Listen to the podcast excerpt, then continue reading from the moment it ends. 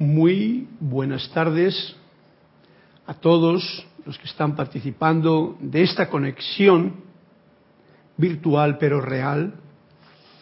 Eh, les invito a que por un momento concentren su atención en el corazón y hagamos juntos esta afirmación para introducir la clase. Magna y todopoderosa presencia yo soy en mí y amado santo ser crístico en mi corazón. Te amo, te bendigo, te adoro.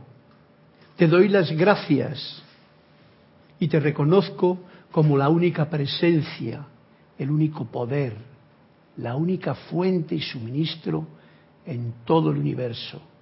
Ahora pongo mi atención en ti y te invoco a la acción. Asume el mando de mi atención, de mis cuerpos emocional, mental, etérico y físico que conscientemente te ofrezco. Derrama tu corriente de luz, tu energía, tu amor, sabiduría y poder en cada latido de mi corazón. Ahora encaro tu eterno amanecer y sol de mediodía y recibo tu magna presencia, esplendor y actividad en todas mis actividades, especialmente en esta clase que estamos realizando hoy. Ahora y por siempre manifiesto. Muy buenas tardes de nuevo, muchas gracias, bendiciones para todos ustedes que están conectados y dispuestos a escuchar y sentir la voz del yo soy. Ahora, en esta clase en vivo y en directo, desde la sede de Panamá, en Panamá, de la sede de Serapis Bay en Panamá, más concreto, y que se celebra esta clase todos los martes a las siete y media, la voz del yo soy. Tenemos a Cristian en los mandos y pueden consultarle a él o pasarle sus eh, comentarios, preguntas, etcétera, etcétera, a lo largo del, y el transcurso de esta clase. Gracias, Cristian, por tu servicio amoroso y estamos dispuestos para arrancar con este tema de la clase que llevamos hoy, que va a ser la continuación del que tuvimos el martes pasado, ya que se nos quedó, pues como las tres cuartas partes, en el candelero. Y la clase la vamos a titular lo mismo que la vez pasada, pero más concreto, la felicidad o Dios en acción. Ya decíamos, es una clase que nos está dando el amado Maestro Ascendido Saint Germain en este capítulo 28 que habla de las octavas de pensamiento, que también las traeremos de nuevo a colación y que está en la voz Yo Soy, por supuesto, volumen número uno, este maravilloso volumen con el cual estoy cada día más feliz de poder estar desgranándole y comprendiéndole gracias a todos ustedes que me dan esta oportunidad de compartir estas palabras del Maestro para beneficio de aquel que así desee beneficiarse. Bueno, pues uno de los puntos fundamentales de lo que estábamos hablando el otro día era de cómo conseguir la felicidad, qué es lo que hay que hacer, y ya nos decía, es imposible alcanzar la felicidad permanente salvo mediante la adoración a Dios, la presencia yo soy, que está adentro, arriba, abajo y en el medio. El otro día le escuché a Cristian también, que estaba muy eh, en el punto para que nos demos cuenta de que Dios no está allá lejos, está aquí, que es un concepto en realidad, que lo llamamos así con esa palabra, que a veces confunde tanto por tantos años de ver a Dios allá, lejos, entonces, y muy enfadado. Y eso no es así, porque Dios es amor, sencillamente, porque Dios es acción, porque Dios está en nuestro corazón. Bueno, pues lo que ocurre que para mantener esta felicidad, eso es lo principal, esta adoración constante a Dios permite que podamos alcanzar y mantener permanentemente esa felicidad o ese arrobamiento o ese sentimiento de gozo armonioso o esa gracia del Espíritu que pulsa en ti. Hay algo que nos viene a traer hoy en la clase y que si no nos damos cuenta puede romper muy fácilmente esa posibilidad de mantener la felicidad. Y es el amor familiar, que es el capítulo que vamos a desgranar para comenzar esta clase.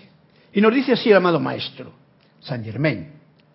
En muchos individuos, el amor por la familia mantiene en demasía su atención sobre las apariencias externas. Y cuando permiten que tal sea el caso, no harán más que intensificar aquello que no desean. Está clarito. Cuanto más pones la atención y permites que tu atención esté en las apariencias externas de uno de tus familiares o de ti mismo, más grande estás haciendo el problema.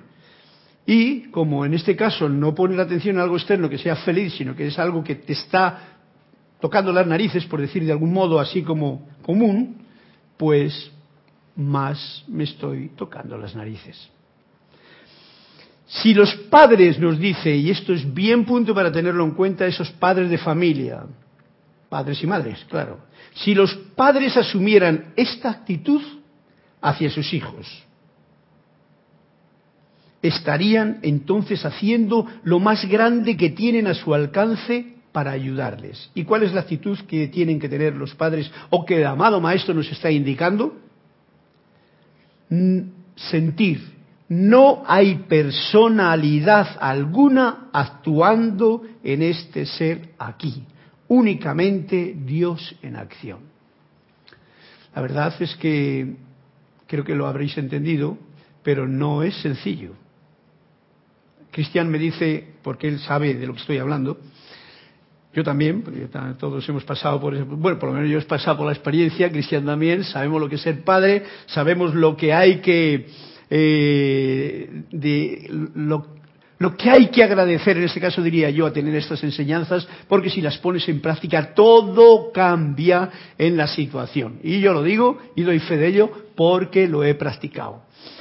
No hay personalidad alguna actuando en este ser aquí, únicamente Dios en acción. O sea, tienes a tu hijo que está hecho un rebeldito y tú no hay personalidad, es solamente Dios en acción que se está moviendo y me está tentando por todos los sitios a ver hasta dónde mi paciencia aguanta o me mantengo en armonía o sé darle el giro a la actitud que ese ser, ese hijo mío, tiene para poderle llevar a la unidad de lo que en realidad es Él, su verdadero ser. Dios en acción.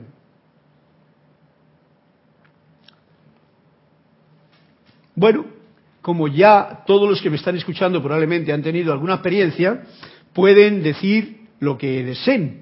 Pero yo recalco de nuevo estas palabras del amado Maestro Saint Germain, porque si lo intentamos en esta nueva era, en esta nueva etapa, en este nuevo año que estamos viviendo, las cosas cambian rotundamente y a nuestro favor y por supuesto a favor de la criatura, del niño, la niña, etcétera. Dice, estarían entonces haciendo lo más grande que tienen a su alcance para ayudar a sus hijos. Fijaros que por contrapartida hay, hay a veces una situación que ocurre y es que mm, generalmente están los padres, digo están porque yo no me quiero ver en esa, en esa actitud, están eh, haciendo que la personalidad del niño crezca. Hay algo dentro de la sociedad que dice, no, este niño es que mira qué personalidad que tiene, mira qué... ¿eh?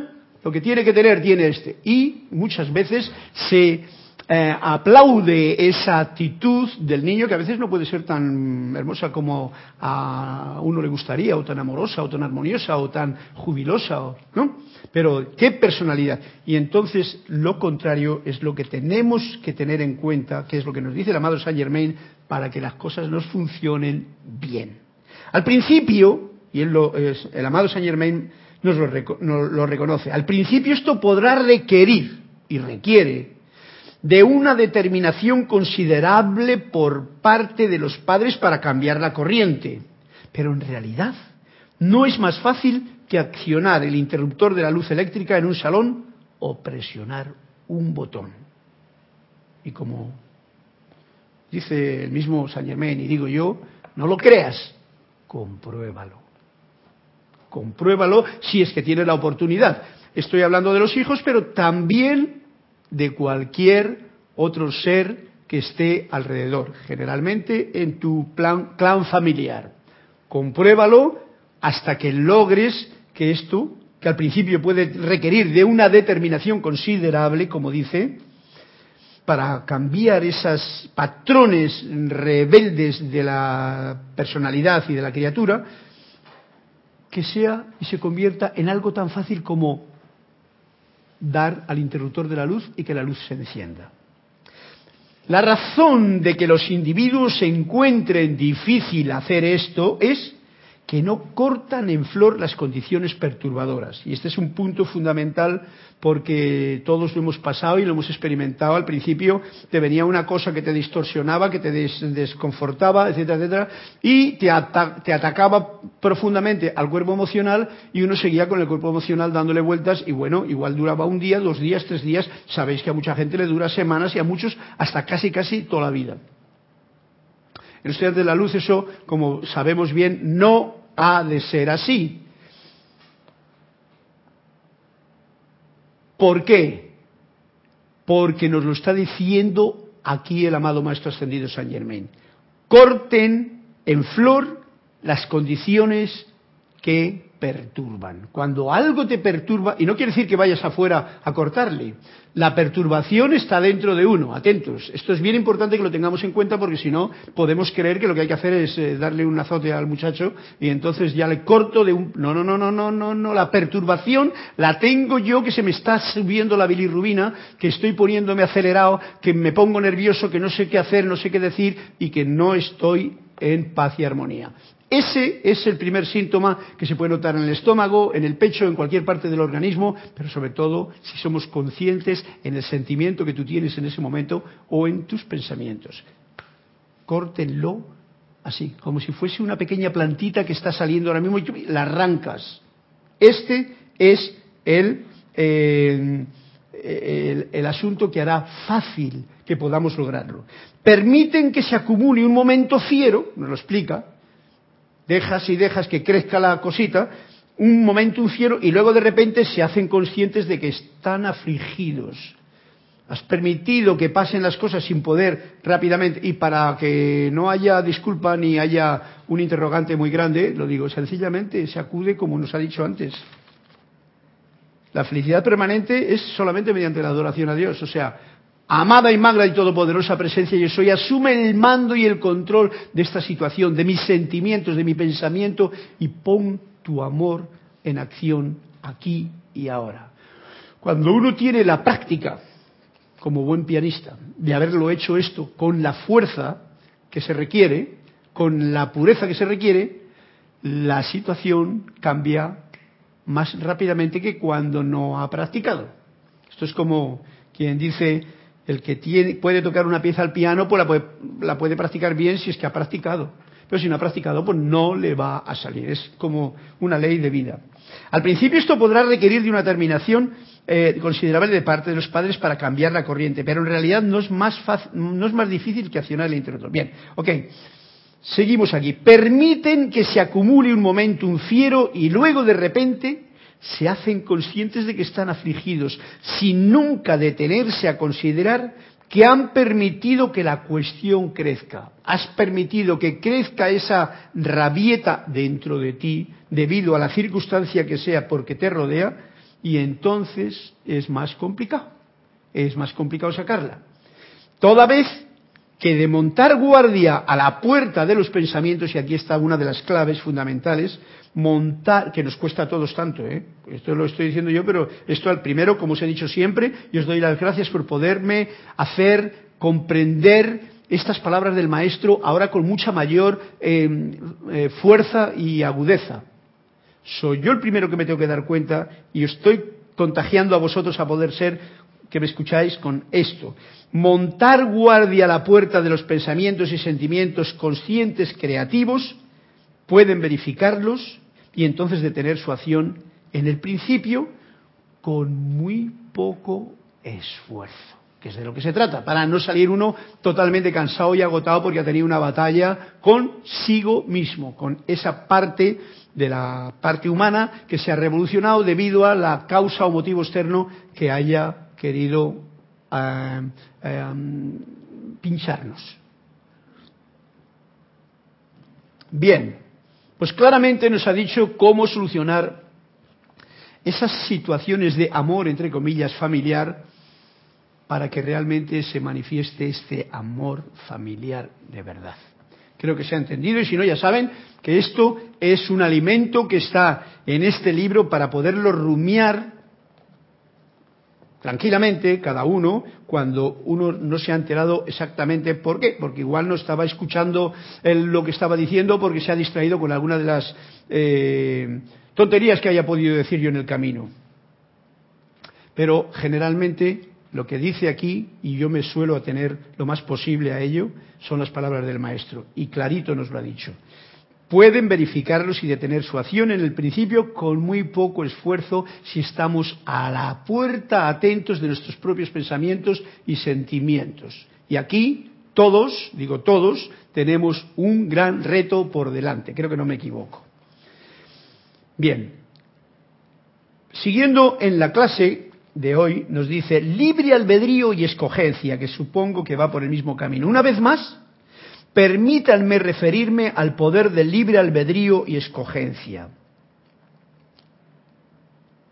Libre albedrío es ese poder que tiene el ser humano para, y yo lo definiría en términos generales, para estar en su parte divina y actuar en ella, o para estar en su parte humana y actuar en ella.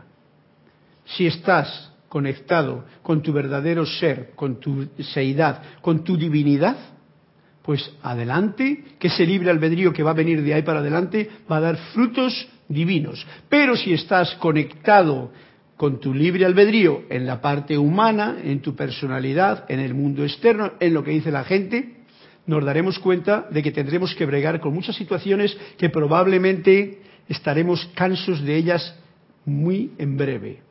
Luego nos explica precisamente estas octavas de pensamiento donde podemos caer fácilmente por utilizar nuestro libre albedrío en la dirección de la parte humana. Y recordando una clase en la que hablaba de creencias, y no dije esta creencia, todos tenemos esta creencia en general del ser humano, de que somos seres humanos. Mira por dónde, eso ha estado bien durante toda la época de Piscis y anterior. Pero esa lección ya es muy vieja, está pasada de moda, digo yo. Y la creencia hay que sacarla porque nos ha limitado. Es una creencia falsa. Nosotros no somos seres humanos solamente. Nosotros somos seres divinos ¿eh? con una manifestación para funcionar en el plano de lo humano. Así lo veo yo.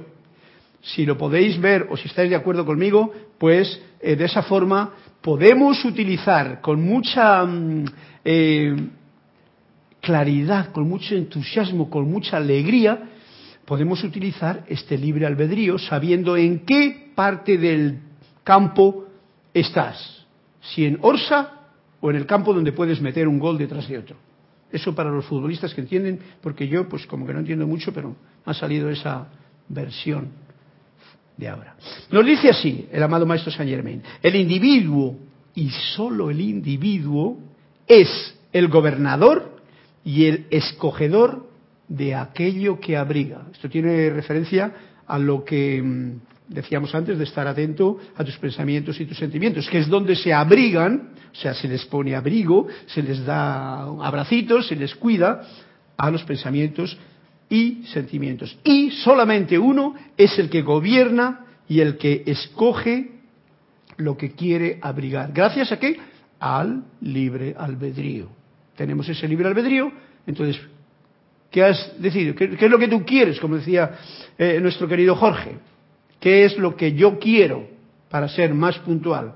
Y si yo lo que quiero es manifestarme en el plano de lo humano, siendo bien humano y un poquito animal o bruto, pues de eso voy a tener mucho y yo voy a ser el gobernador de todo ello. Y voy a ser el que voy a recibir los premios por eso, que igual pueden ser aplausos en un momento determinado, puede ser dinero, pero también pueden ser otras cosas. Sobre todo una de ellas es que te has olvidado, por debido a esa creencia muy firme de que eres humano solamente, y un poquito bruto, de que eres divino.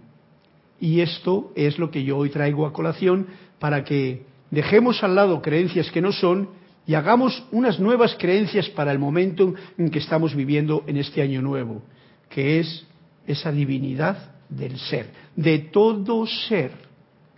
Del que lo reconozca, le va a funcionar. El que no lo reconozca, pues él se lo pierde hasta que llegue su momento. El individuo, solo el individuo es el gobernador y el escogedor de aquello que abriga y en todo momento y por siempre en todo momento y por siempre de aquello que abriga y escogido, es maestro de esta condición ahora. Porque esta actividad en particular, la de escoger algo por libre albedrío y mantenerte en ella y gobernarla, no requiere de ningún estado de crecimiento especial. Tú no tienes que tener ni estudios, ni diplomas, ni nada. Tú sencillamente escoges una cosa, la eliges vemos a qué parte pertenece, si a la parte humana o a la parte divina, y lo hago bien claro para que tengamos estas dos eh, direcciones del camino. Parte humana es vibración lenta y tirando para abajo, parte divina es vibración rápida y elevándola hacia arriba. ¿Qué es lo que tú quieres? ¿Qué es lo que yo quiero? A elegir. No requiere de ningún estado de crecimiento especial, sino que puede hacerlo exitosamente todo aquel que lo trate sinceramente. O sea, que sinceramente tú te crees que eres un burro, eso es lo que vas a ser. Si sinceramente te crees que eres un hijo de Dios y que puedes crear y creer y hacer cosas que no estaban antes en este plano, así puede ser para uno, para ti. Casi siempre el exhorto al niño, y nosotros somos como niños, que comienza la escuela es que si al principio no tenemos éxito, si no tiene éxito el niño, ¿qué es lo que se le dice? Venga, inténtalo, venga otra vez, que tú puedes, adelante. Eso es una actitud que generalmente ocurre cuando se le da ese exhorto al niño. Y este es el exhorto que nos está diciendo el amado Maestro San Germain a nosotros. Venga, que podemos, que podemos elegir qué es lo que nosotros realmente queremos, si una elevada vibración o una vibración que nos tire y nos tenga mantenidos en un sufrimiento constante y por el suelo. Al ver hacia la luz o hacia Dios, que esa es la vertiente que te corresponde como ser divino, como ser de luz, como lo que en realidad somos, la magna presencia yo soy, con sinceridad, ¿eh? verlo con sinceridad, no de una forma intelectual, porque yo conozco personas que en cierta etapa de su vida lo ven solamente con intelectualidad y hasta se creen que son muy religiosos o muy esto y se y se proclaman incluso que pueden enseñar a otros todas esas cosas.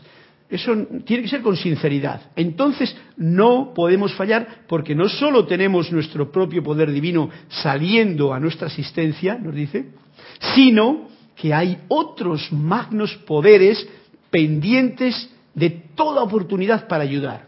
¿Cuáles son estos otros magnos poderes que están pendientes para ayudar cuando uno se define por el camino de la luz, por ver la luz, por ver la presencia, por estar conectado con tu santo ser crístico.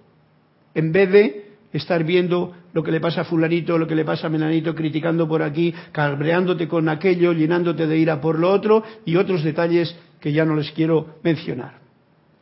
Si diriges tu atención hacia la magna presencia yo soy con sinceridad, no podemos fallar por un motivo, porque estás dirigiéndote a la fuente verdadera de tu verdadero ser, a tu verdadera parte noble en ti. Pero además, porque tenemos una cantidad de magnos poderes pendientes, que están pendientes de toda oportunidad para ayudarnos y de los cuales estamos o recibimos una asistencia increíble. Ah, ¿quiénes son estos poderes, os pregunto, para que tengamos algún motivo de comunicación con una pregunta que os hago. ¿Quiénes son estos poderes que nos están ayudando cuando tú te diriges a la luz? Pregunta que va por ahí. Mientras, diría yo, una cosa que he estado viendo antes, que es bien importante y lo quiero traer a colación. La pregunta es, ¿quiénes son estos seres, estos magnos poderes que están pendientes de a ver qué es lo que hacemos para recibir y darnos, para poder darnos una asistencia increíble. Ahí lo dejo. Y mientras tanto, simplemente quería hacer una cosa que se me ocurrió el otro día cuando estábamos allí en México y quiero, eh, digamos que, puntualizarlo más, porque tiene que ver con lo que nos está ocurriendo ahora. Por ejemplo, cuando uno habla y el otro escucha, aunque estamos aquí en una situación en que me están ustedes escuchando en la distancia, eh, tendría que decirles algo que es, eh, es necesario comprender. Escuchar no significa tragar. Eso podríamos llamar lo que es credulidad. Y tú te crees las cosas y punto. Porque lo dicen, ¿no?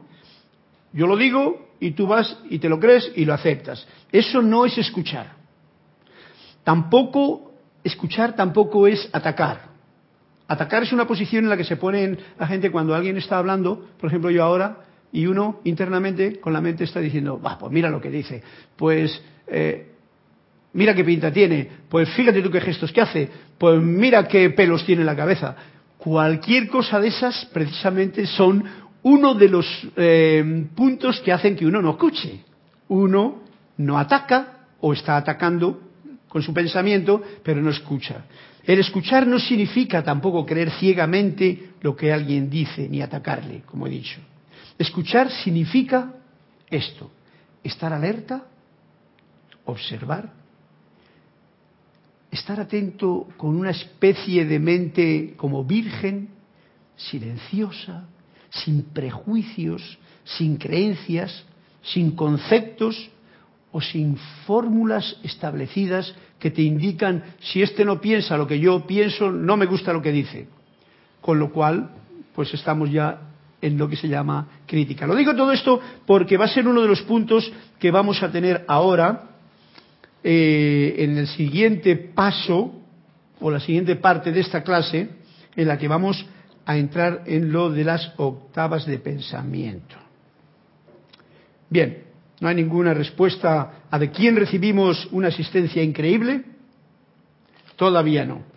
Silencio en la sala, no hay problema. Mientras tanto, nos vamos a ver cómo canta el pájaro de Anthony de Melo con un cuentecito de los que siempre me gusta traer aquí, como para que todo lo que hemos estado recibiendo ahora del amado Maestro se ancle y se mantenga en esa tierra sin piedras y sin cardos, para que en su momento crezca.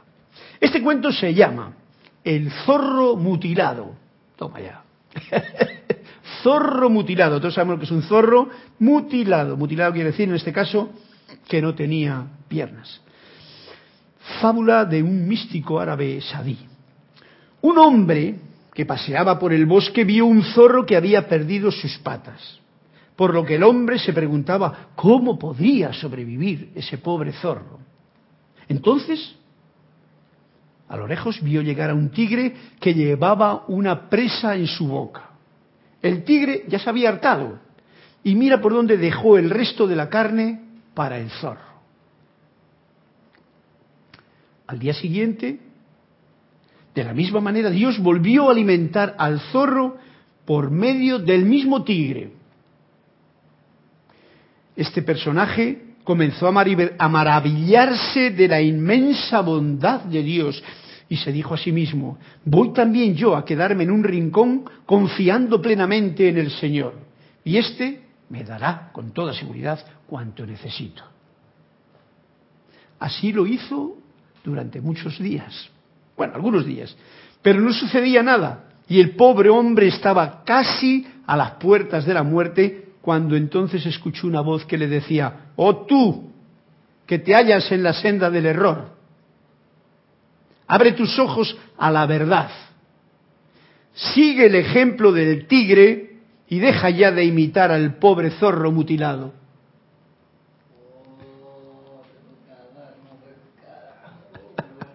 Está bueno, ¿no? Cristian, sigue el ejemplo del tigre y deja ya de imitar al pobre zorro que este encima está mutilado. Está clarito el, el, asunto. Y bueno, pues admito, y también para esa circulación de comunicación de nuestra propia conciencia, si alguien tiene algo que iluminar a este cuentecito, pues ahora es el momento de decirlo. ¿Sí, Cristian? ¿Hay por ahí algo? Yari Vega Bernal de Panamá nos dice, Dios los bendice. Hola, eh, Yari, bendiciones para ti hasta las cumbres de Panamá.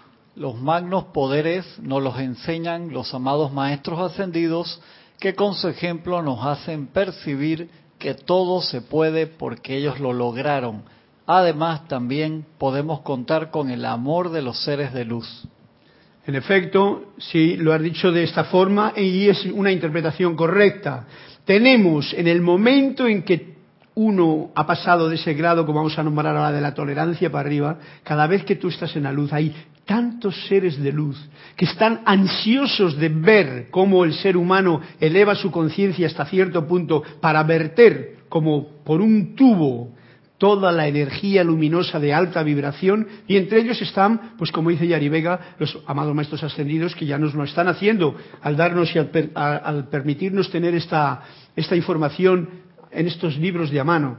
Pero están todos los ángeles, arcángeles, eh, devas, eh, serafines, querubines, la naturaleza en pleno, porque que conste que toda la naturaleza, que es materia, de alguna forma, los elementales, todos están ahí y si sabemos escucharles porque estás en ese estado de sensibilidad suficiente, te están favoreciendo con su aporte, con su ayuda, con su magno poder. Por ejemplo, simplemente tú estás en alguna situación ofuscada, pero de golpe mira por donde ves una puesta de sol o aparece entre un edificio y el otro, como yo lo tengo allí, que me aparece la luna o el sol entre un edificio y el otro, digo, ay, aprovecha la oportunidad que la pintan calva porque se me va.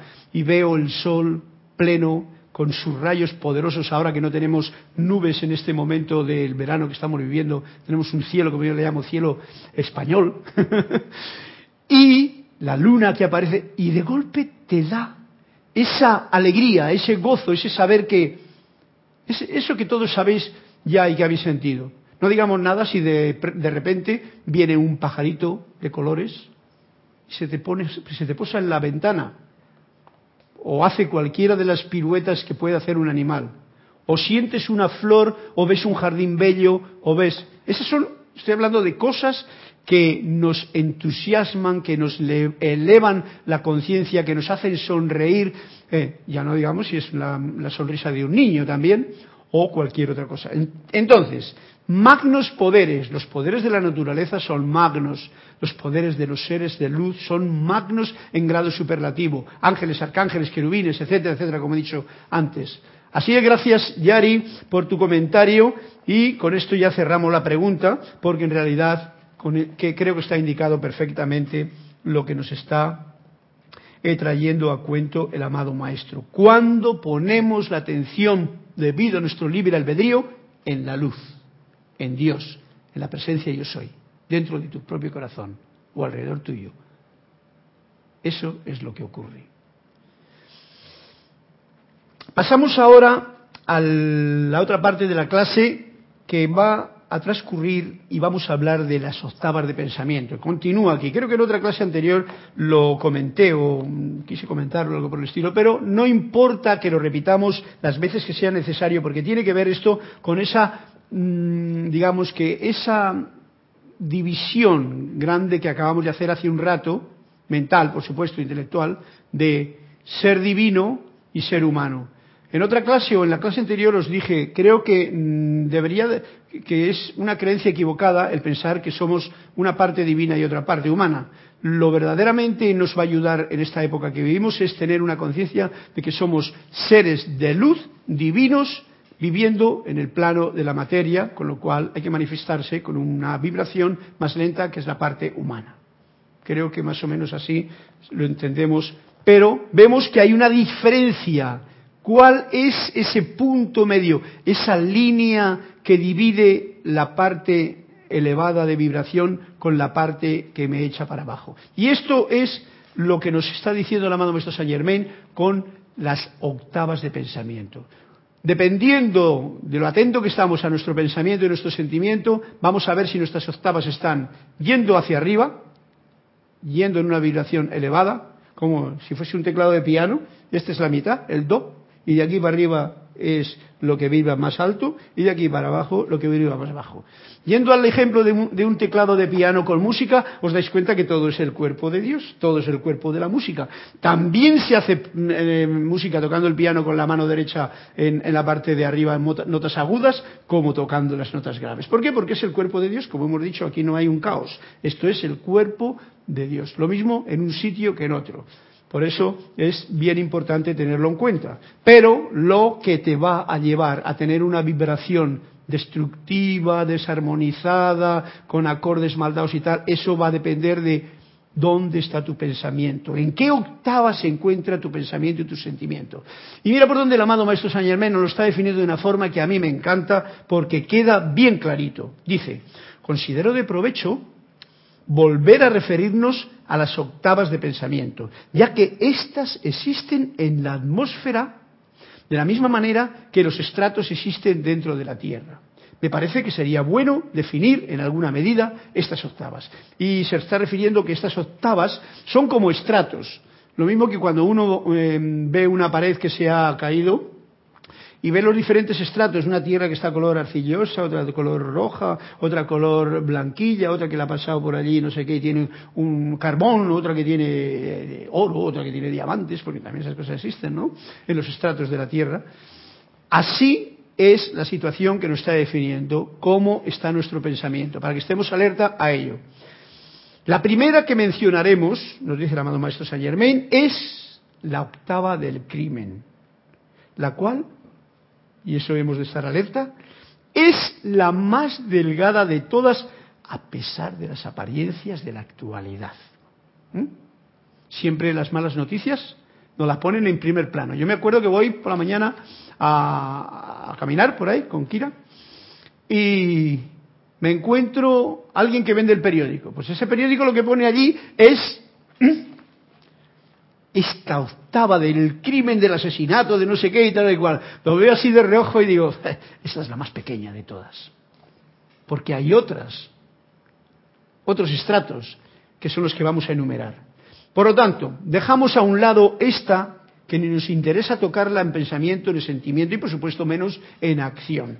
Y que el que esté metido en ese barro, pues supongo que tendrá la oportunidad de salir cuanto antes. La segunda es la octava del odio Mm, considerablemente más grande que la del crimen. Ya esa ya tiene, ha crecido un poquitito. En ese parámetro, si esto sería el crimen, aquí tenemos el odio que se ha hecho ya más grandecito. Más gruesa. La tercera es la, y lo digo el odio porque es muy fácil tener esa actitud con el pensamiento y sentimiento de odiar. Es por como, digamos, un, un programa de negativo que tiene, que tiene el ser humano desde, desde mucho tiempo, desde que se perdió la conexión con, con, en el, en el, con Dios, desde que perdió la conexión. En el momento que pierde la conexión con Dios puedes entrar en cualquiera de esos, de esos puntos. Y el odio es una cualidad negativa, destructiva, de baja vibración, que es muy fácil y que es gruesa como estrato. Vamos a mirarlo así como quien pinta en, un, en una, en una, en una pared de tierra los diferentes estratos. Crimen pequeñito, el odio más grande, luego viene la ira, mucho más gruesa. La ira ya ocupa todo esto. La ira quiere decir que en un momento determinado Ivón es tan pacífico, tan armonioso, tan eh, fantástica persona y de golpe y porrazo le han tocado las narices con mucha fuerza y se cabrea. No sé si eso se dice aquí eh, en Panamá, pero entra en un estado de enfado con ira. Atentos porque es otra de las etapas o estratos del pensamiento. La cuarta es la de la ira. No, eh, eh, la de la crítica, perdón. La cuarta es la octava de la crítica y la condenación. ¡Wow! Crítica y condenación, como decíamos antes, cuando estábamos hablando de la atención. Que basta que uno esté hablando aquí y otro esté, eh, esté allá, escuchando una clase de metafísica de los maestros ascendidos, del amado maestro Saint Germain. Y mira por dónde, en vez de estar pacíficamente escuchando las palabras y diciendo, a ver qué es lo que me está cayendo de este rocío amoroso que suelta el maestro dentro de mi alma, pues me pongo como a criticar, a juzgar y a condenar incluso. ¡Wow!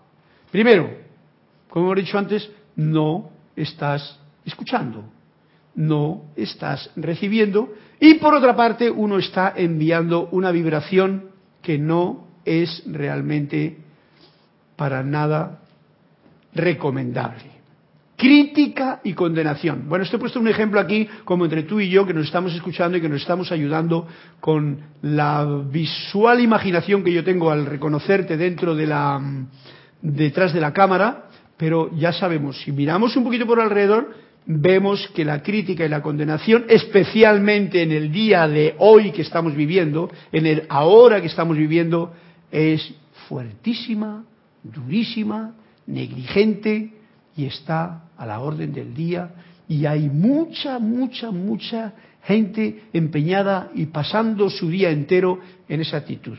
Por lo tanto, es claro que no lo diga, la octava de crítica y condenación aún es más gruesa y es la octava prevalente, la que prevalece, en la que gran cantidad de seres humanos se desenvuelven tranquilamente sin estar conscientes siquiera de ello. Bien. Estas son estas octavas que ya las hemos visto, estos estratos que hay ahí del propio pensamiento. No vayamos a echarle la culpa a mirar cómo piensa otro, cómo pienso yo. Yo puedo caer en estas partes o, como nos dice y nos sigue diciendo ahora, de aquí para arriba, de aquí para arriba, comenzamos a entrar a la luz que es donde nos estamos dirigiendo antes, y donde tenemos toda esa ayuda de los magnos poderes de los seres de luz. Y encontramos la octava de la tolerancia. Tolerancia, una palabra que implica lo siguiente, constituye esa voluntad que uno tiene para poder dar a todos la libertad de pensamiento y de palabra. Tú piensas tal cosa, ah, yo soy tolerante contigo, lo acepto y no me afecta. Es tu pensamiento, yo tengo el mío. ¿En qué estrato de pensamiento yo me encuentro? Va a depender de en cuál para que me afecte o no me afecte. Si yo estoy en un estado de vibración baja y el otro me viene con una, una um, vibración baja también, que conste que nos vamos a enchufar como cable imantado de la corriente inmediatamente nos enchufamos.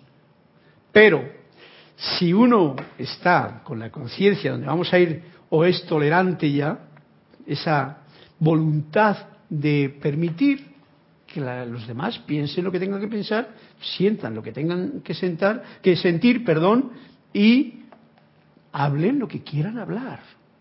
Eso no es democracia, eso es tolerancia, que es mucho más bonita esa palabra que democracia. Entramos entonces a la octava siguiente. Esta de la tolerancia vamos a ver que es la línea del medio, puesta de aquí, el medio. La siguiente estrato es el de júbilo. Porque en el momento en que tú no te dejas embarrar por los pensamientos, las palabras, los sentimientos de otra gente, tú o yo me puedo mantener esa felicidad, ese júbilo, ese entusiasmo, esa alegría que por estar en conexión con mi parte luminosa, manifiesta, pues la tengo a mano siempre. Y esta es una octava, la del júbilo, donde nos encontramos regocijando. O sea, uno se encuentra a sí mismo como contento, como feliz, como regocijándose hasta la saciedad en el reconocimiento del poder de Dios en nosotros. Es, tú, tú reconoces toda la bendición que es la presencia de Dios actuando a través de todo tu, por ejemplo, de todo tu cerebro, de todo tu sistema nervioso, de todas las células, de todo el sistema linfático, sanguíneo y tal, de todas tus manos que se pueden mover y te dan unas ganas de agradecer y decir que, eh, eh, por ahí andan las cosas, ¿vale? Cuando uno está con esa situación, ya podemos decir, está jubiloso, tiene júbilo. Ya no digamos nada y es regocijarse hasta la saciedad de ver un mundo hermoso. Me acuerdo de, las afirmaciones con la naturaleza tan, tan simpáticas que nos dice siempre eh, mi querido Mario con respecto al sol, a los pájaros, a la naturaleza. Júbilo de la alegría de ver unas nubes como se desplazan por el cielo y dejan como los rayos de sol pasen por ahí. Eso te da júbilo, eso te da alegría. Y ese júbilo te hace regocijarte te hace alegrarte. Y ese es un estrato de tu propio pensamiento, si lo tienes a bien. Porque reconoces el plan de Dios dentro de tu propio ser. ¿No es hermoso esto? Ahora pasamos al próximo estrato, arriba. El próximo estrato es la octava de amor puro. Entonces yo mucho más delicado. Amor puro es un estrato que, ay, todos deseamos encontrar, pero como que hay que pasar antes por todos los demás y hay que afinar mucho el instrumento para el amor puro, digo yo. Oye, ¿qué, tono me ha dado?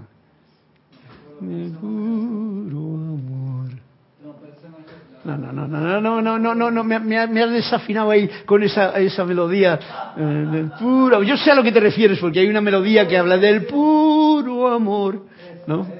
Bien, esa octava de amor puro en la cual, ¿qué sentimos?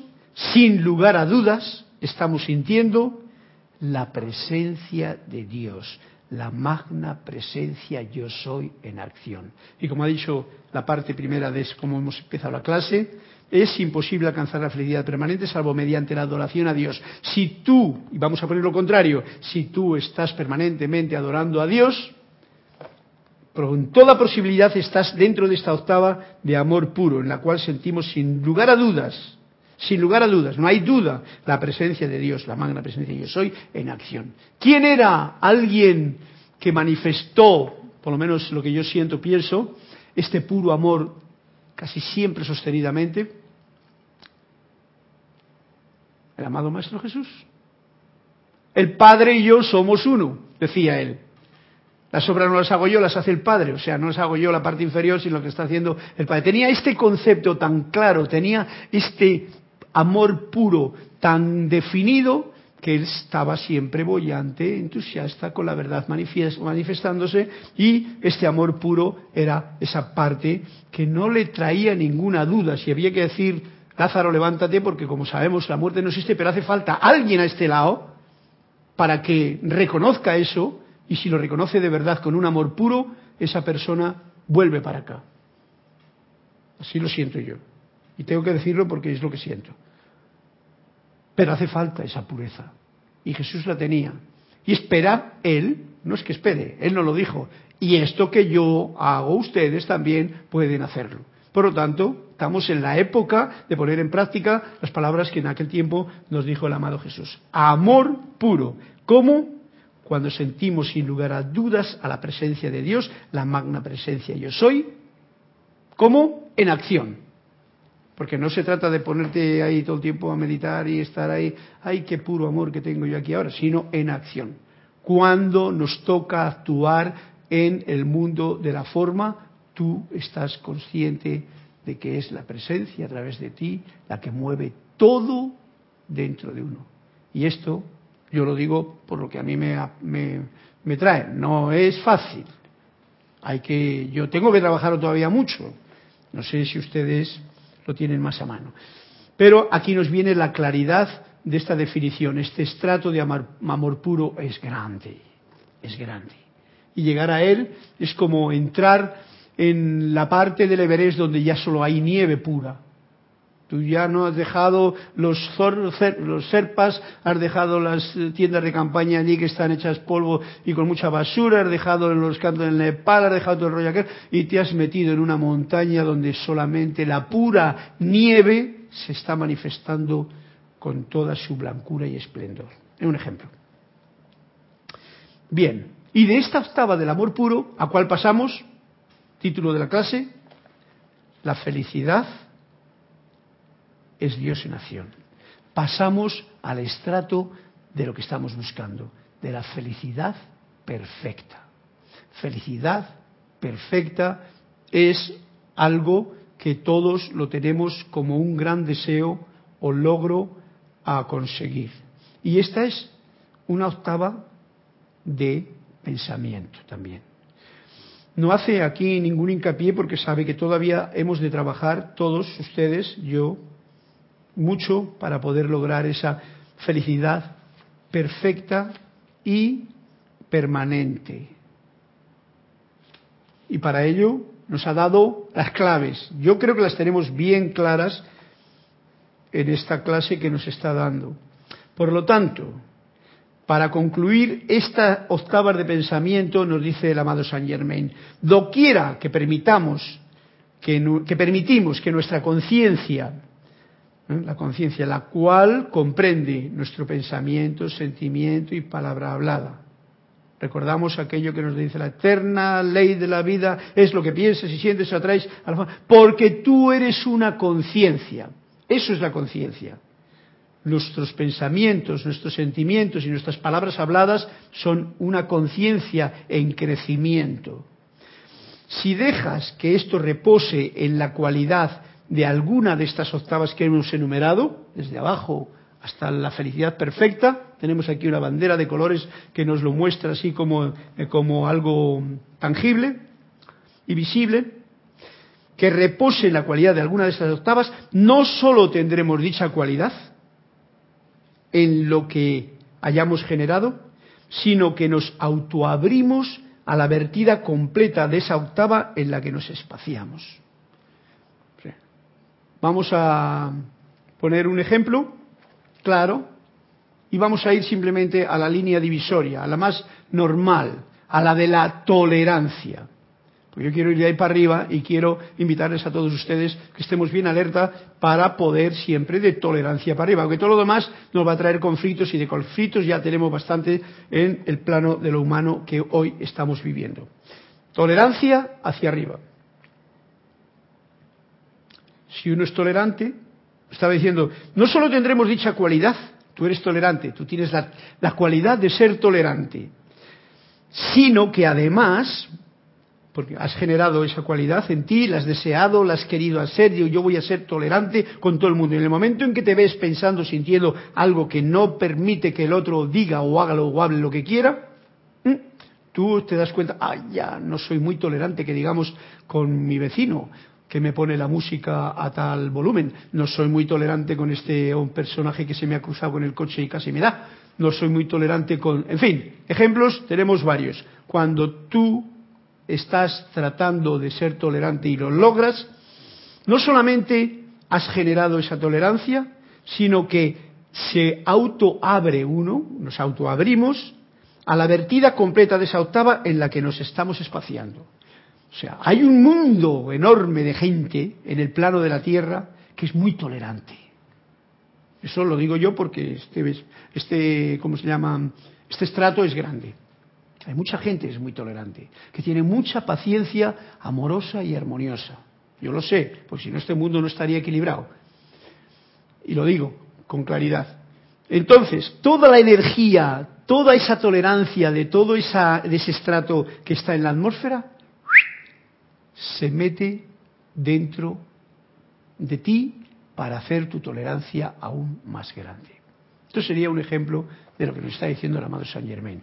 Si hablamos ya de júbilo, pues es exactamente lo mismo. Si tú estás jubiloso, te vas a encontrar con gente jubilosa o vas a hacer que esa energía jubilosa te venga y te llene aún más. Estos son los magnos poderes de los cuales recibimos una asistencia increíble, que nos decía hace unos momentos el amado maestro. Si tú te metes en amor puro, pues también vas a recibir esa carga extra. Esto entraña la plena acumulación de esa cualidad generada por las masas de la humanidad. Las masas de la humanidad han tenido y han estado en mm, diferentes periodos de su existencia en esos diferentes planos. Y está la atmósfera cargada con esos estratos. Esto es como un minero, minería espiritual se llama. Uno, ¿no, Cristian? Uno coge y digo, ¿en qué estrato yo quiero trabajar? Yo no quiero trabajar en el estrato del crimen, yo tampoco quiero trabajar en el estrato del odio, ni de la ira, ni del juicio, la crítica y la condenación. Yo quiero trabajar en el estrato de la tolerancia, en el estrato de júbilo y alegría, en el estrato de amor divino, y tú trabajas ahí con tu pico, tu pala, tu cucharita y tú eso, y resulta que cada vez que haces con cucharita así, pum, se te cae todo un terreno de... Así es lo que nos está diciendo. Y esto no son ánimos eh, ilusorios, esto es algo para poner en práctica. No me lo crean, compruébenlo. Y compruébenlo o comprobémoslo en lo pequeño. Esto entraña la plena acumulación de esa cualidad generada por las masas de la humanidad. La pasada, ¿eh? Todo lo que se ha generado en, en siglos pasados, y la presente. Por lo cual es una bendición reconocerlo.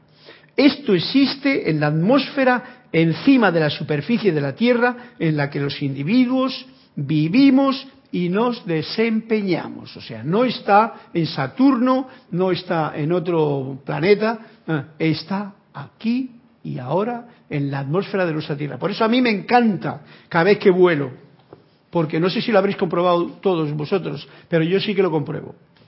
Y es que en el momento en que te subes de las nubes con el avión a 8.000 o 9.000 metros de altura, uno se olvida de las cosas que pasan aquí abajo. A no ser que seas tonto y te metas en una película de crimen y de odio y tal allí, porque hay mucha gente que lo hace. ¿Verdad que sí? Yo lo que he experimentado, me subo arriba, veo el cielo, veo las nubes abajo, veo el mar y eso me deja a mí en un plano que como que no me, eh, no me, no me no me mueve mis pensamientos y sentimientos o me los deja mucho más en paz. O sea, es como si entra uno en estos estratos de, tolerancia, amor divino y, felicidad. Supongo que lo han comprobado también ustedes, pero yo se lo hago ver. Bien, pues una vez que está dicho esto, voy a dejar la clase aquí para la próxima clase que seguiremos con esta felicidad. Pero quiero en estos tres minutos que quedan cerrarla con una respiración rítmica, recordando siempre que la estrella de amor que hemos traído a colación en este año, que es esa estrella que es la Navidad de cada día, manifiesta en, el, en el balance de amor, sabiduría y poder de tu llama crística en el corazón, Vamos a hacer una pequeña respiración rítmica y con ello vamos a terminar esta, esta clase de hoy. Por ello, os invito a que poniéndonos cómodos por un momentito, eh, sin cruzar piernas ni brazos ni nada, rectos, espalda eh, columna vertebral recta, y tomamos una respiración normal, sintiendo como el cuerpo se llena de aire, expulsa este aire o aliento santo, y a la cuenta de tres vamos a comenzar a hacer esta respiración rítmica. Tres, dos, uno. Yo soy inhalando el balance de amor, sabiduría y poder de la estrella de amor. Yo soy absorbiendo el balance de amor, sabiduría y poder de la estrella de amor. Yo soy expandiendo el balance de amor, sabiduría y poder de la estrella de amor. Yo soy proyectando el balance de amor, sabiduría y poder de la estrella de amor. Yo soy inhalando el balance de amor, sabiduría y poder de la estrella de amor. Yo soy absorbiendo el balance de amor, sabiduría y poder de la estrella de amor. Yo soy expandiendo el balance de amor, sabiduría y poder de la estrella de amor. Yo soy proyectando el balance de amor, sabiduría y poder de la estrella de amor. Yo soy inhalando el balance de amor, sabiduría y poder de la estrella de amor. Yo soy absorbiendo el balance de amor, sabiduría y poder de la estrella de amor. Yo soy expandiendo el balance de amor, sabiduría y poder de la estrella de amor y yo soy proyectando el balance de amor, sabiduría y poder de la estrella de amor. Respiren con normalidad y suavemente abran los ojos para volver al salón de clase. justamente, como nadie ha hecho un, comentario del cuento del zorro, para que no nos olvidemos de él, porque nos invita a la acción en vez de hacer el zorro, eh, hay un comentario de Tony de Melo aquí que dice así, por la calle vi a una niña aterida y tiritando de frío dentro de un ligero vestidito y con pocas perspectivas de conseguir una comidita decente. Esto estaba como el zorro sin pasas. Me, encolericé, ¿eh? entró en el estado de ira, cólera, etcétera. Y le dije a Dios, ¿por qué permites estas cosas? ¿Por qué no haces nada para solucionarlo? Como decía, ¿por qué no mandas a un tigre para que le dé comida a la niña? Durante un rato, como suele hacer siempre Dios, Dios guardó silencio. Pero aquella noche de improviso me respondió, ciertamente que he hecho algo, te he hecho a ti. O sea, que tenemos trabajito por delante. Tiene que ser uno, ese tigre que además de alimentarse él, da el alimento para aquel que lo necesita. Muchas gracias, mil bendiciones a todos. Ha sido una clase que estoy encantado de poder compartir con todos ustedes y dejamos esa parte de la clase para el próximo martes a la misma hora, en el mismo lugar, si la voz del yo soy quiere seguir sonando en nuestro corazón y vibrando en nuestro corazón. Muchas gracias en la luz de Dios que nunca falla. Hasta otro día.